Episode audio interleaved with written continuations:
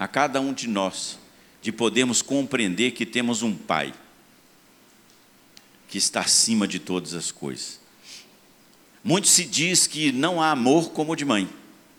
E eu quero contrariar as meninas aqui. Não há amor como o de um pai. De um pai que nos ama de maneira incondicional. Um pai que dá o seu filho para que nós tenhamos vida, vida eterna, vida abundante. É esse o pai que nós temos, que nos fez como coisa preciosa aos seus olhos. E Ele nos ama muito e te ama muito. E por isso nós podemos ter a plenitude da presença dEle, para a glória dEle. Amém. Estivemos de manhã ministrando no acampamento da Igreja Batista Nova Aliança, ali, 40 casais. Um momento de bênção ali, né? E é interessante como Deus vai fazendo as coisas lá, reconstrução do original. Oh, querido, obrigado. Reconstruindo o princípio original da, da relação conjugal. Né? Restaurando aqui, reconstruindo lá. Precisamos ter cuidado uns dos outros. E é bom ver o povo de Deus, né? nesse tempo tão complicado que a gente está vivendo, separando um tempo para que o Senhor fale. Né? E, e nós queremos fazer o mesmo aqui agora. Abra sua Bíblia em 1 João, o capítulo 2, os versículos de 15 a 17. 1 João 2, de 15 a 17.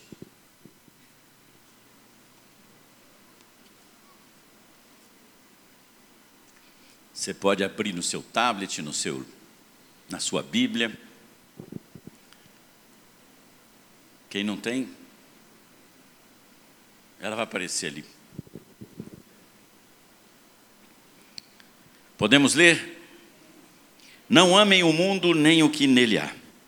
Se alguém amar o mundo, o amor do Pai não está nele. Pois tudo o que há no mundo, a cobiça da carne, a cobiça dos olhos e a ostentação dos bens não provém do Pai, mas do mundo. O mundo e a sua cobiça passam, mas aquele que faz a vontade de Deus permanece para sempre. Vamos orar? Senhor, acabamos de ler a tua palavra e sabemos que ela é a verdade. E a tua palavra contém aquilo que nós necessitamos. E Pai, no nome de Jesus, eu quero te pedir que o teu Espírito Santo fale aos nossos corações nessa noite. Fala conosco, Senhor, e nós queremos te pedir que o Senhor leve cativo em Jesus a nossa mente, porque sabemos que o nosso inimigo, o diabo, ele tenta nos roubar a atenção quando queremos escutar a tua palavra. Ministra, Pai, ao nosso coração, é o que pedimos em nome de Jesus. Amém. Não ameis o mundo nem as coisas que há no mundo. Se alguém amar o mundo, o amor do Pai não está nele. Talvez seja um momento em que essa palavra vire tanta verdade, porque estamos vivendo um momento em que o mundo, e principalmente o nosso país, celebra uma festa que declaradamente é uma festa da carne. O nome já diz carnaval, e é uma festa então que é, nós podemos ver aquilo que acontece, a permissividade e tudo o que de mais errado as pessoas liberam, né, a, a, o seu caráter. É algo dantesco o que a gente vê acontecer no nosso dia a dia quando vivemos esse tempo. E é importante a gente notar que a partir é, de alguns anos, mesmo em Belo Horizonte, que era uma cidade pacata, que a gente podia sair para lá e para cá, não tinha movimento, a coisa está tomando outra proporção. É, e o carnaval começa antes. Não é? Quer dizer, o carnaval começa antes, é bloco para cá, bloco para lá, quer dizer, nós estamos é, vivenciando um tempo do recrudescimento daquilo que o nosso inimigo E talvez seja porque é, ele sabe que os últimos tempos estão por, por, é, vindo e chegando. É interessante nós notar, porque o diabo ele começa a rugir de maneira que a gente fica assustado, mas é porque ele sabe que ele está derrotado. Ele sabe que ele está derrotado. E ele precisa então buscar aqueles que querem segui-lo. E nós temos como igreja a tarefa de sermos luz, sal para aqueles que não conhecem o Senhor. Não participando dessa festa, mas procurando como igreja abençoar a cidade e como igreja sair em busca daqueles que estão perdidos. Mas eu quero ministrar aos nossos corações hoje sobre nós termos cuidado com os nossos olhos. Porque a palavra que nós lemos aqui, ele fala que nós precisamos não é, permitir a cobiça dos nossos olhos. E é interessante nós notarmos porque, se nós voltarmos no passado, lá nos nossos primeiros pais, Adão e Eva, o que fez com que Eva se interessasse por aquela fruta, aquele fruto, nada mais, nada menos do que os seus olhos apreciaram aquilo que Deus tinha falado com ela e com Adão: não mexa nisso.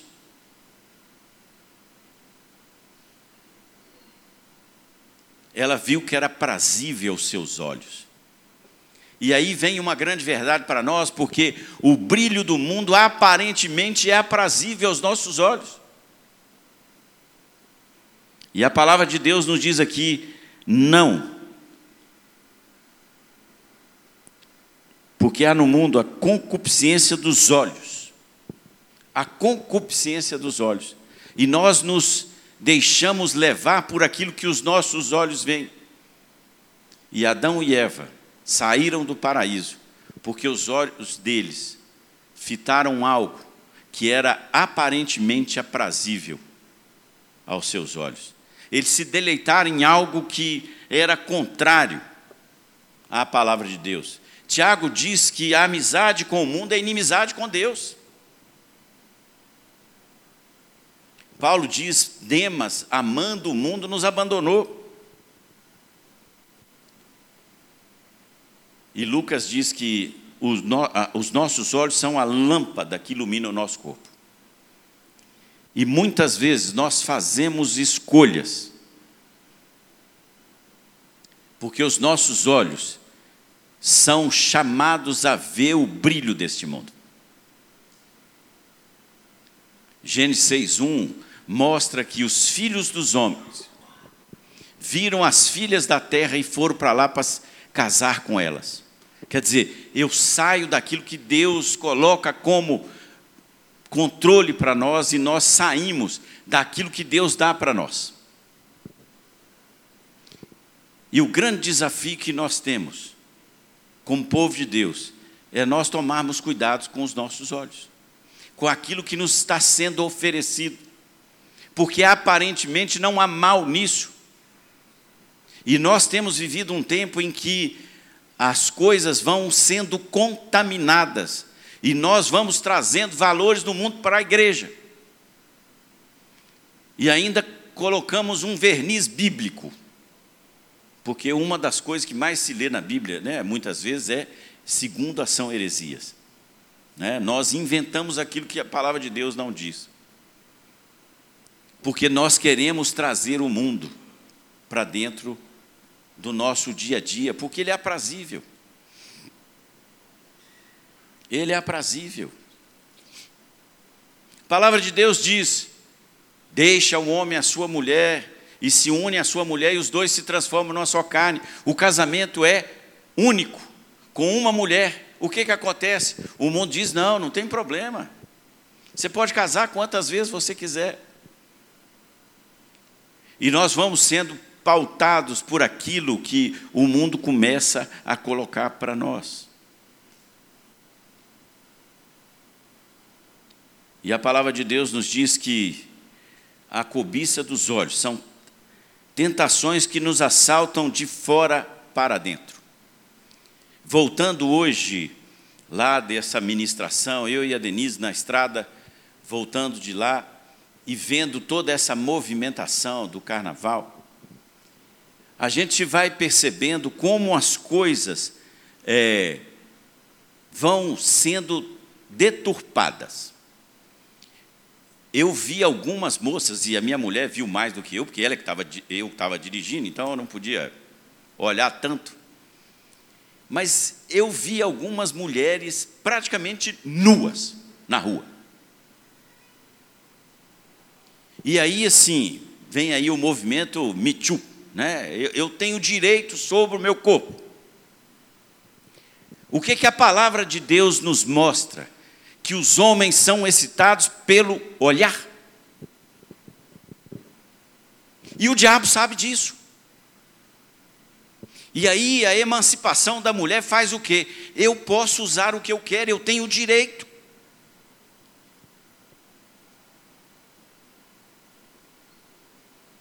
E os nossos olhos começam a ver aquilo.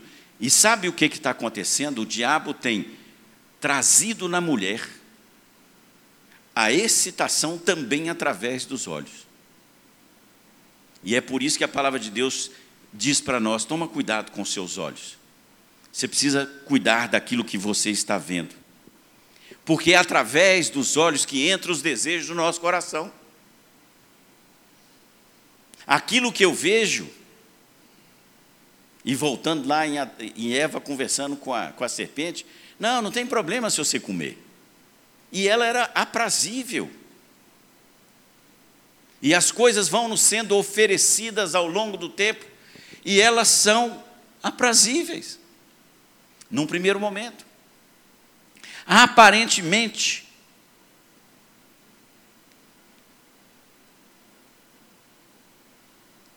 a mulher de Potifar viu José e se enamorou por ele. Davi viu Batseba e se enamorou por ela.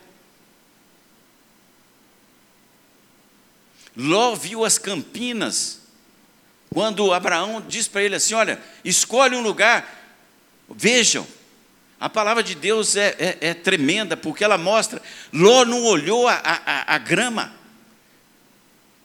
Ló não olhou aquele capim verdinho que estava ali, não, ele já olhou para o lado de Sodoma e Gomorra, e a palavra de Deus diz que ele foi lançando a sua tenda ao caminho de Sodoma. E a palavra de Deus diz que lá era um lugar onde se fazia as coisas contrárias à palavra de Deus. Mas nós vamos fazendo escolha. E Jesus chega a dizer: cuidado com seus olhos, porque se eles te fizerem tropeçar, arranca, porque é melhor você chegar cego no céu do que você, por causa dos seus olhos, você não entrar no céu. É isso que acontece. Mas há uma coisa que acontece conosco e que a gente precisa entender. O mundo jaz no maligno. O mundo jaz no maligno e as coisas estão aí. E existem deuses que dominam aquilo que acontece no mundo. Quando o povo de Deus estava no Egito, quem controlava toda aquela estrutura eram os deuses do Egito. Deus tira o povo de lá e diz ao povo: Olha, eu vou levar vocês para uma terra que mana nele de mel. No meio do caminho, Deus dá ao povo a lei. E é interessante porque lá em Deuteronômio 4, Deus fala assim: Olha, eu vou levar vocês para um lugar mas vocês vão ter um modo de vida que vocês vão influenciar as outras nações, elas vão querer vir aqui para ver como é que vocês vivem, como é que é o sistema de governo de vocês, o Deus que vocês servem.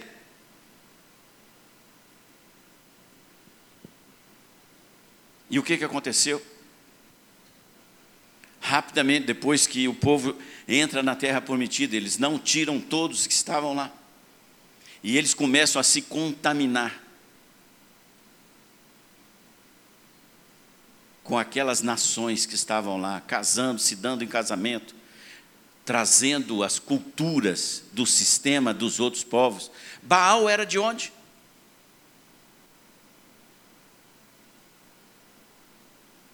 Baal e outros deuses que Israel foi trazendo porque os seus olhos se encantavam com aquelas coisas do mundo.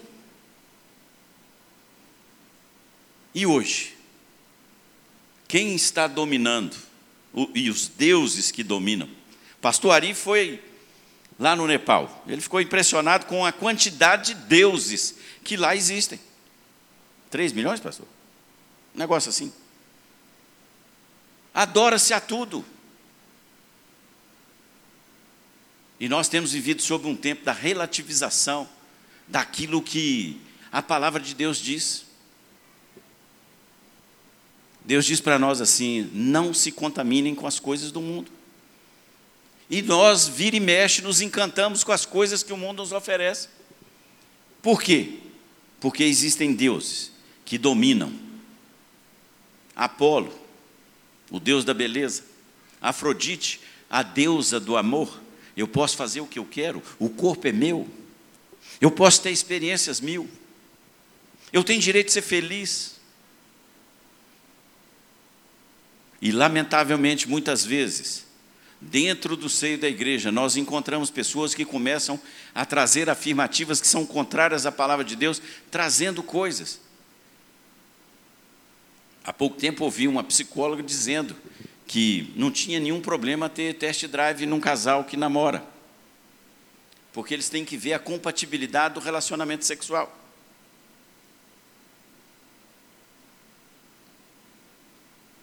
Mas por quê? Porque os valores, os nossos olhos ficam como que amarrados com essas questões e elas vão fazendo com que a gente é, fique preso naquilo que a palavra de Deus tem para nós.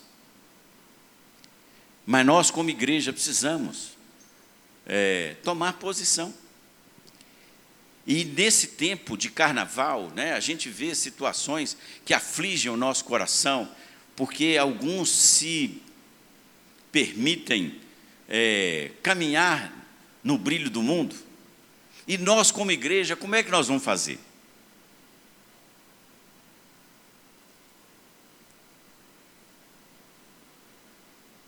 Temos aí né, a gente vê publicações, eu estou acabando com todas as minhas mídias sociais, eu vou virar um eremita social. Né? Porque eu vou para lá, aí no começo eu ainda fazia uma justificativa, não tem que olhar nosso povo. Mas para que, que eu estou lá? Para ver irmão brigar com irmão? Para ver gente postar que está no carnaval? Mas aí eu me pergunto o seguinte: até onde nós somos sal de fato na vida das pessoas? Até onde nós, como igreja, fazemos diferença? Até onde, como igreja, nós crendo no poder do Espírito Santo, e pela ação do Espírito Santo na vida de homens e mulheres de uma igreja, as coisas não aconteçam, porque a igreja orou, porque a igreja se fez presente, porque a igreja acolheu. Porque muitos estão sendo enganados. Estão sendo enganados pelo diabo. E aí nos perdemos naquilo. E a palavra de Deus hoje quer nos dar um confronto. Ou nós escolhemos o amor ao mundo ou o amor do Pai, que nós cantamos aqui. Nós podemos fazer uma escolha. Josué chegou para o povo e falou assim: Olha, vocês querem servir aos deuses que os nossos pais serviram no passado? Ou a Jeová? E o povo fez uma escolha: nós serviremos ao Senhor. Porque ele disse: Olha, se vocês não querem, eu e a minha casa vamos servir ao Senhor. E muitas vezes nós queremos mudança na vida das pessoas, mas esquecemos que começa em nós. E Josué tomou uma decisão: eu e a minha casa vamos servir o Senhor. E muitas vezes, principalmente nesses momentos, vemos jovens com comportamentos que machucam o nosso coração, mas são comportamentos que os pais foram tolerantes e permitiram e não ensinaram os seus filhos nos caminhos do Senhor. E aí a opção está lá. Mas isso vale alguma coisa de um povo tomar uma decisão em Josué 24, 15, nós serviremos ao Senhor, vamos fazer um pacto aqui. Aí você abre a sua Bíblia em Juízes 2, no capítulo, no versículo 10. Depois que aquela geração se recolheu ao Senhor, veio outra geração que não conhecia a Deus Todo-Poderoso.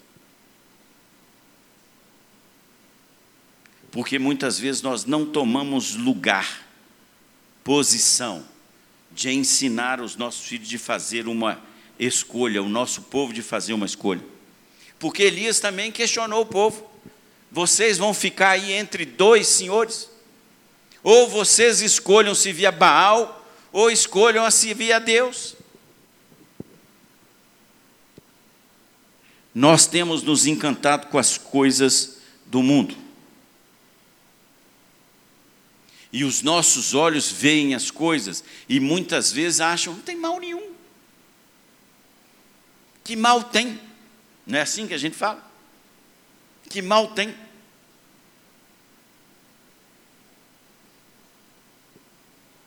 Eu vou ali me divertir.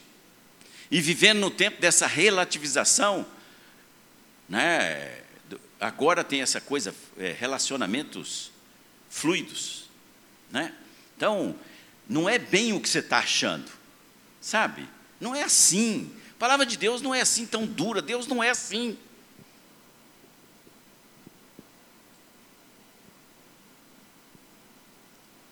Como compatibilizar essa coisa de que, se nós amarmos o mundo, nós somos inimigos de Deus? Se eu amar as coisas do mundo, eu sou inimigo de Deus. Simples.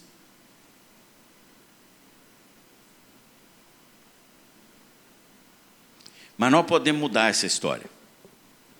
E eu quero comparar aqui duas histórias, a de Ló e a de Daniel. Ló, eu já comentei aqui um pouco, ele viu para onde ele estava indo. Ló tinha certeza, ele não queria ficar com o melhor. E é interessante porque logo depois que Ló, Ló escolhe e olha para o lado de Sodoma, e a palavra de Deus diz que ele vai lançando a sua tenda para o lado de Sodoma. Deus chega para Abraão e fala assim: Olha até onde você pode alcançar. E a primeira lição que Deus nos dá é o seguinte: nós precisamos lançar o nosso olhar naquilo que Deus determina para nós olharmos, e não naquilo que o nosso coração quer, porque o nosso coração é enganoso. E muitas vezes nós não pedimos ao Senhor, Senhor, o que, que o Senhor quer que eu veja? E não é assim que muitas vezes nós olhamos para uma pessoa e a gente consegue, o Espírito nos, nos discerne como é aquela pessoa, mas não é aquilo que nós estamos vendo. Mas Ló tomou o impulso porque ele queria, ele já estava de olho em Sodoma e ele leva a sua família para lá. O que, que aconteceu com a família de Ló? Abraão teve que salvá-lo uma vez, depois volta de novo, Deus vai destruir Sodoma e Gomorra, os anjos vão lá, a mulher dele fica para trás, por quê? Para onde ela olhou? Olha de novo, o olhar, o brilho do mundo, eu fico com saudade das coisas do mundo. Sabe, muitas vezes nós queremos viver com um pé dentro daquilo que é a cobertura de Deus sobre a nossa vida, mas queremos pôr um pé no mundo, com esse brilho que está lá, no que, que mal tem?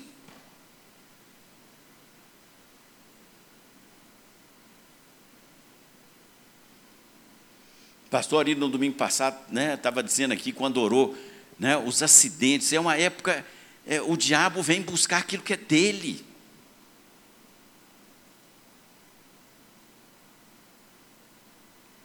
Gênesis 3,10, 3 diz assim: Ló olhou demoradamente para as planícies férteis do Vale do Jordão, na direção de Zoar.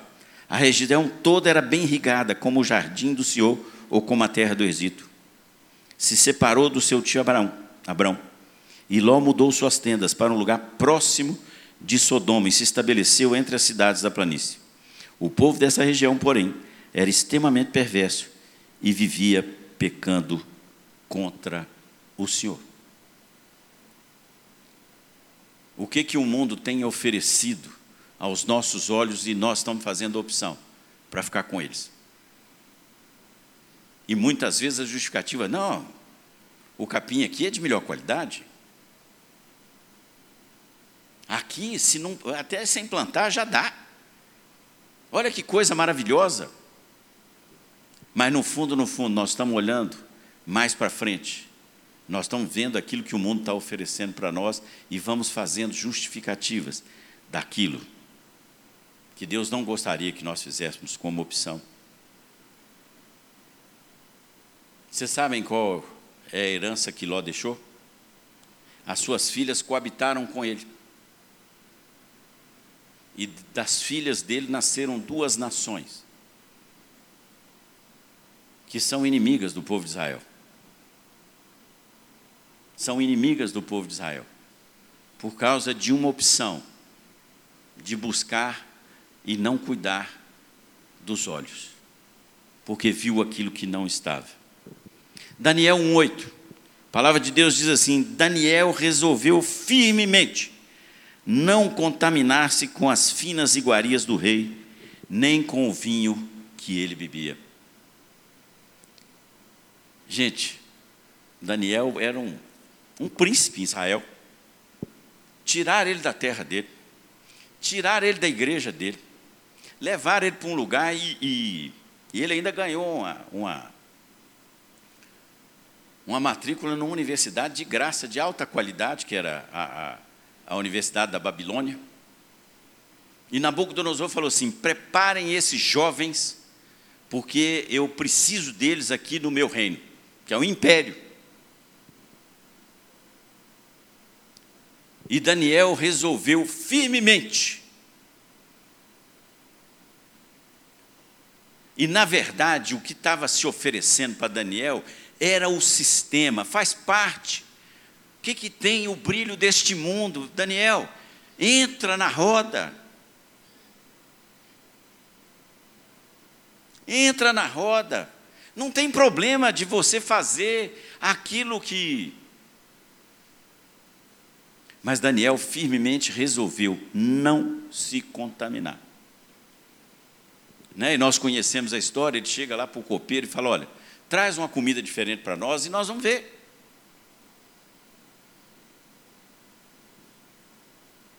E às vezes eu acho que nós fazemos assim, não, na época de Daniel era fácil fazer essas coisas assim, você entendeu? Hoje é mais difícil.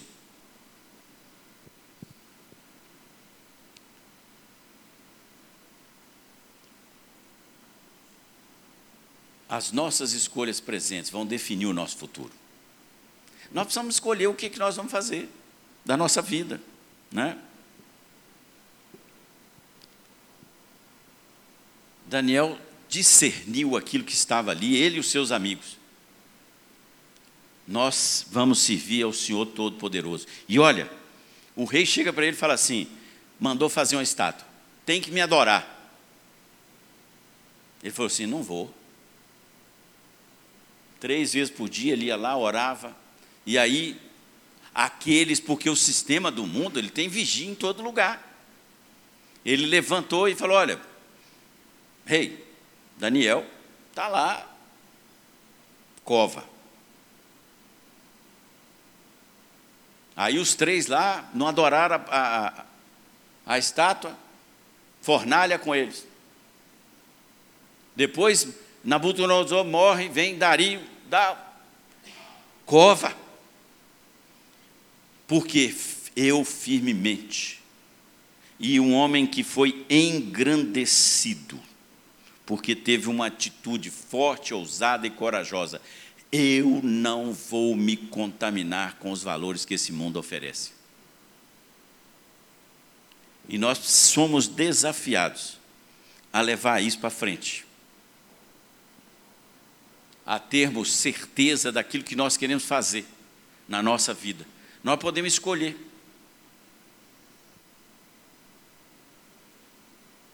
O que, que nos está sendo oferecido no cardápio? Que os nossos olhos estão vendo e nós estamos ficando encantados com as coisas do mundo.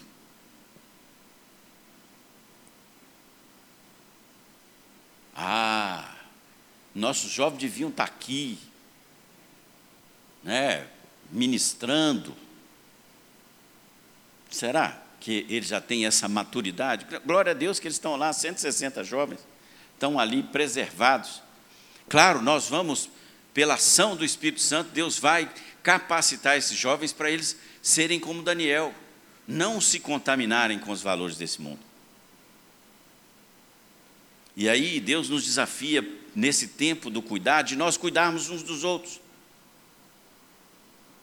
Porque muitos, e aí nós precisamos entender, não, o que, que tem, que mal tem. Nós já ouvimos isso, né? Não tem problema nenhum, não. Uma vez só.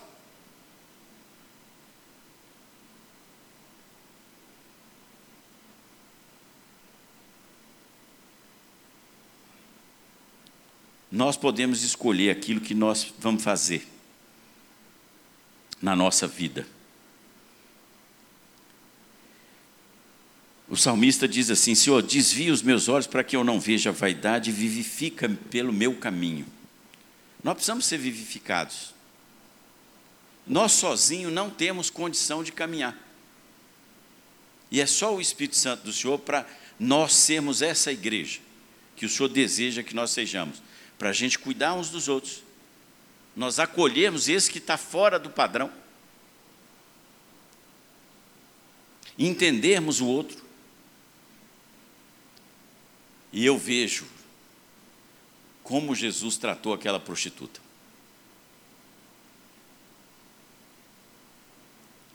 Ela ia ser apedrejada. E Jesus no final chegou para ela e falou assim: Onde estão aqueles que estavam te condenando? Eu acho que ela virou e falou assim: Vazaram, Senhor. Nem eu te condeno, vá e não peques mais. É na igreja que nós aprendemos, cuidando uns dos outros, a não permitir que os olhos dos nossos irmãos vacilem naquilo que o mundo tem oferecido. Até porque está chique ser gospel. Então, muitos que se dizem evangélicos estão aí na gandaia, né? Há pouco tempo vi um artista, eu tenho uma célula na minha casa, e ela está que pula, né? A célula dela está reunindo em Salvador, na Bahia, tal. E aí, olha só que confusão. Vocês já pararam para perceber como gera confusão? Como? É assim? Mas você se diz crente e vai em tudo, não tem problema. Eu sou filho do Altíssimo.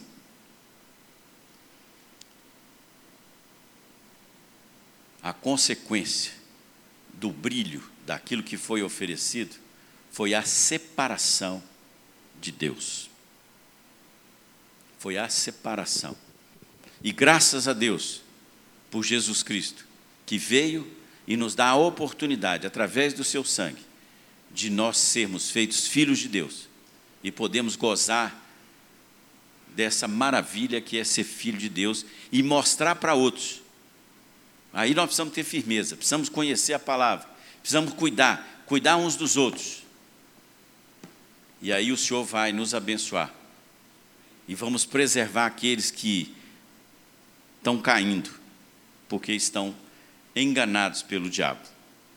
Deus nos abençoe. Cuidado com os seus olhos. Não é só pôr colírio, não. Nem óculos escuros. É pedir o Espírito Santo para vir sobre nós e nos encher dele. E nós sermos parecidos com Jesus Cristo. E aí, quando nós fomos conformados à Sua imagem, o brilho do mundo não vai ter nenhum sentido para nós. Que Deus nos abençoe nesse tempo tão difícil que a gente está vivendo. Os diáconos, por favor, nós vamos participar agora do momento de ceia. Eu quero te desafiar, você olhar para dentro de você agora, né, você se examinar. A palavra de Deus diz que nós precisamos nos examinar a nós mesmos. Paulo diz que muitos morrem porque não discernem o corpo.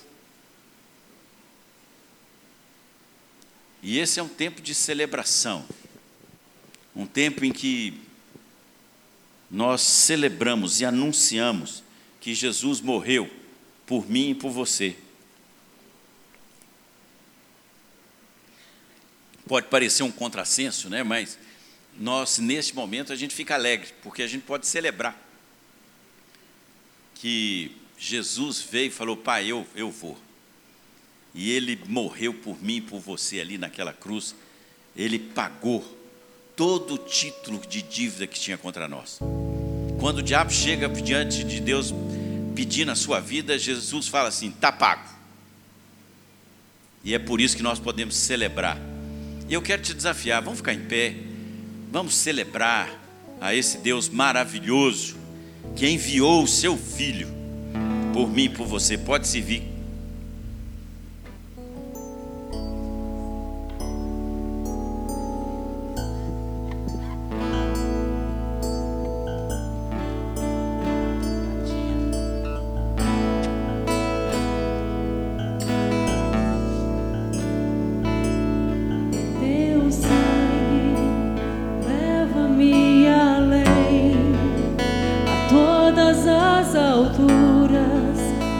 ouço a tua voz, fala de tua justiça pela minha vida. Jesus, este é o teu sangue.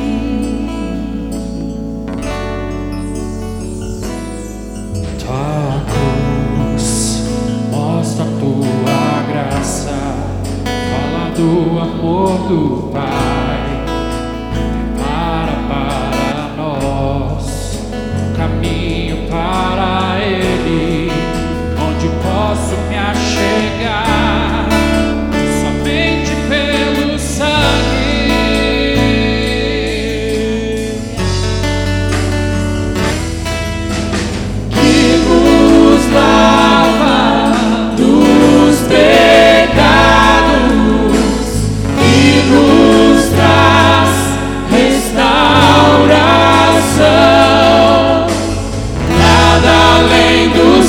prepara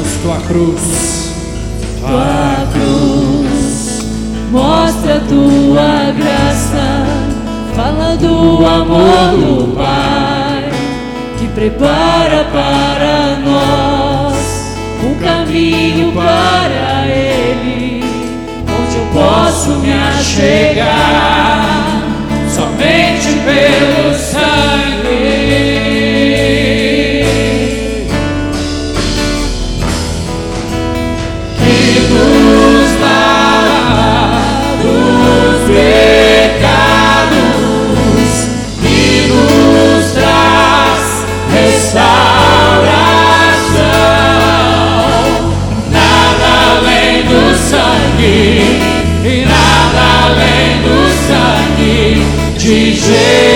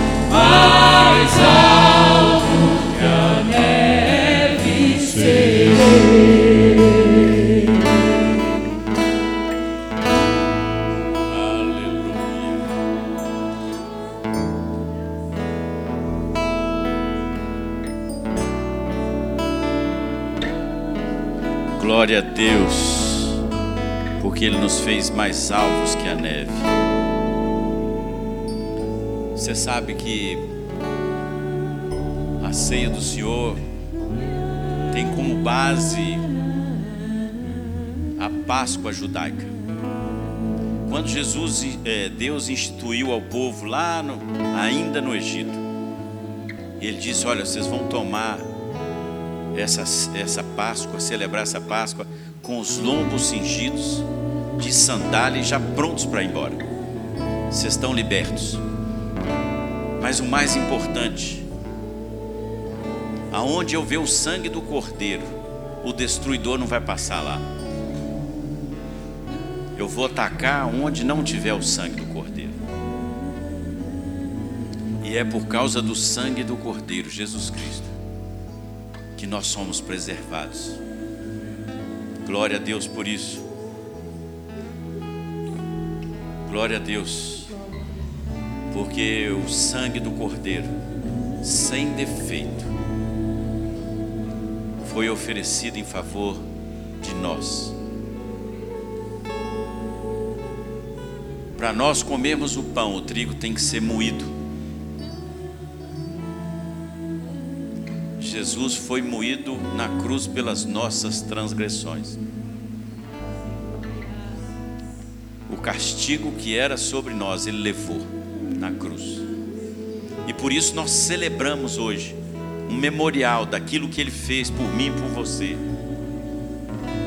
E por isso Jesus disse: Este é o meu corpo oferecido em favor de vós. Por isso nós podemos comer o pão agradecidos por aquilo que Jesus fez. Glória a Deus.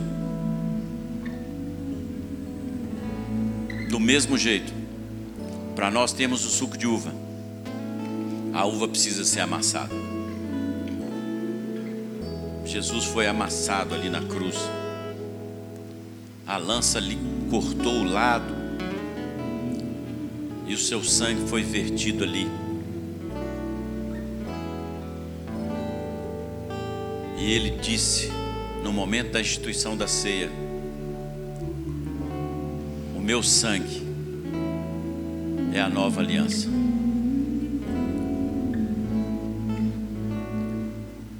Jesus disse que quem não beber do seu sangue, nós não estamos bebendo do sangue, é não tem parte com ele. Mas nós que somos povo de Deus, celebramos, tomando do cálice e bebendo, agradecidos por aquilo que o Senhor fez na nossa vida. Glória a Deus, obrigado, Jesus.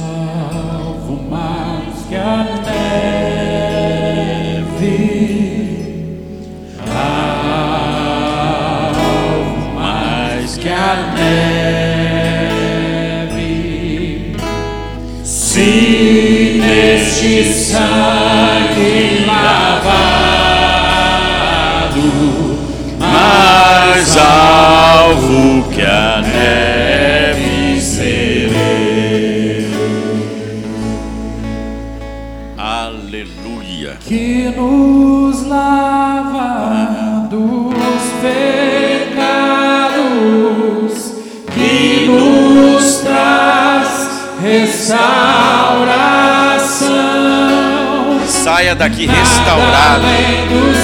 É porque o sangue de Jesus te purificou de todos os pecados. É pelo sangue dele. Aleluia. que nos faz brancos como a neve, aceitos como amigos de Deus,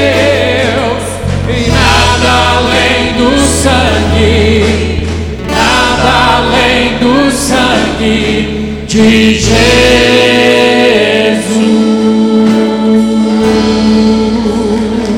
Aleluia. Obrigado, Jesus, obrigado. Louvamos o teu nome, Pai, porque o Senhor se ofereceu, o Senhor se esvaziou e o Senhor morreu na cruz pelos nossos pecados. O Senhor nos resgatou da condenação eterna. Não há mais acusação contra nós. O seu sangue nos lavou, nós estamos salvos, nós saímos daqui sem nenhuma condenação, nós somos filhos do, do Deus Todo-Poderoso fomos enxertados na videira. Que coisa maravilhosa, é por causa do sangue de Jesus, do sacrifício. Oh, Pai, que cruz maravilhosa. É ali na cruz que o Senhor nos tornou de novo. Aqueles que te confessam como filhos para termos esse relacionamento gostoso com o Senhor. Ó Deus, abençoa o teu povo nessa semana, que sejamos um povo separado, santo e amado, um povo revestido do novo homem, da nova mulher, um povo que se preocupa com as coisas do alto. Oh Deus, nos abençoe nessa semana. O Senhor te abençoe e te guarde. O Senhor faça resplandecer o rosto sobre você e tenha misericórdia de você. O, sobre, o Senhor sobre você levante o rosto e te dê a paz. Semana abençoada para você, querido. Deus te abençoe.